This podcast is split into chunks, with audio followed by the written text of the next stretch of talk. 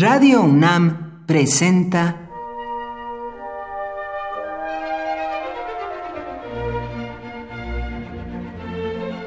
Cuaderno de los Espíritus y de las Pinturas por Otto Cázares.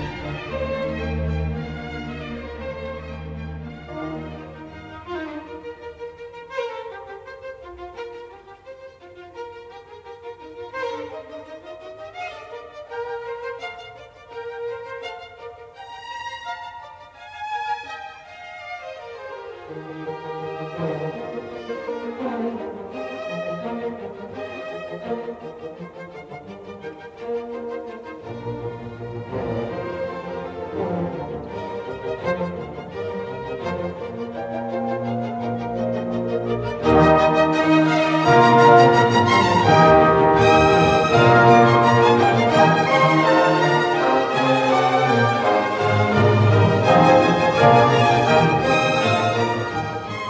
Me pregunto si hay una obra más encantadora que la flauta mágica de Wolfgang Amadeus Mozart, que es, como diría Harold Bloom, un drama para niños extremadamente inteligentes de todas las edades. Fue estrenada en Viena, en un teatro de medio pelo, en 1791. Es la última ópera que escribió Mozart de un total de 22, porque 1791 es también el año de su enigmática muerte. La flauta mágica tiene un libreto plagado de símbolos de masonería, porque el libretista, de nombre Emanuel Schikaneder, al igual que Mozart, pertenecía a una logia masónica.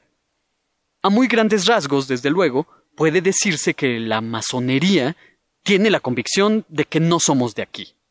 Nuestra patria, verdadera, se encuentra en otra parte. Es posible retornar a esa tierra en virtud de la sabiduría y la iluminación.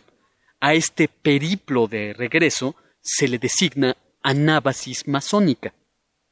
Para Emanuel Schikaneder, libretista de la flauta mágica, y en primer lugar para Mozart, la música facilita el tránsito hacia la iluminación. Y este tránsito es precisamente lo que la ópera pone en escena. Tamino, que es el personaje principal, es escogido por la reina de la noche para que salve a su hija de Sarastro, el sacerdote del Templo del Sol. Para este efecto, le entrega una flauta encantada que en caso de peligro no tendrá más que hacer sonar.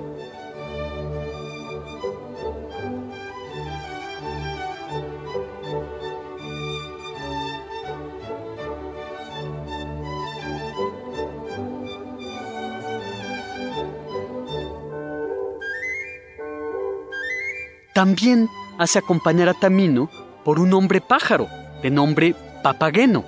Y a este pájaro, cazador de pájaros, la reina le entrega un carillón portátil, de manivela y provisto de campanitas, también de cualidades muy mágicas.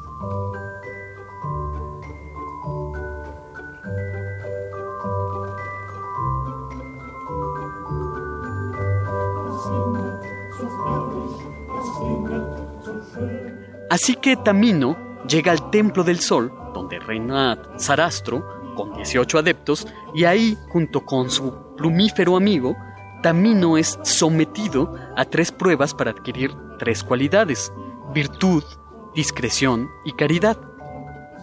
Mozart escribió la flauta mágica de un relámpago prácticamente, y la escribió a petición del mencionado Schikaneder, que se hallaba en terribles circunstancias económicas. Para ayudarle con sus descalabros, Mozart, que siempre estaba descalabrado por su parte, compuso esta ópera. En realidad es más correcto decir de la flauta mágica no ópera, sino Singspiel. Singspiel significa literalmente canción juego, y se trata de números musicales hilvanados entre sí por diálogos totalmente hablados en alemán. La flauta mágica fue el mayor éxito operístico en vida de Mozart. Cuatro meses después del estreno, se cumplió la mayor tragedia en la historia de la música, la muerte misteriosa del gran genio a los 35 años de edad. El teatro de ópera, donde se presente la flauta mágica, se convierte en un teatro de prestidigitaciones, de cuentos de hadas y de magia, donde suena la flauta mágica y las campanitas de Papageno todo de repente se torna dulce e iluminado, como sucede con cualquier otra obra de Wolfgang Amadeus Mozart.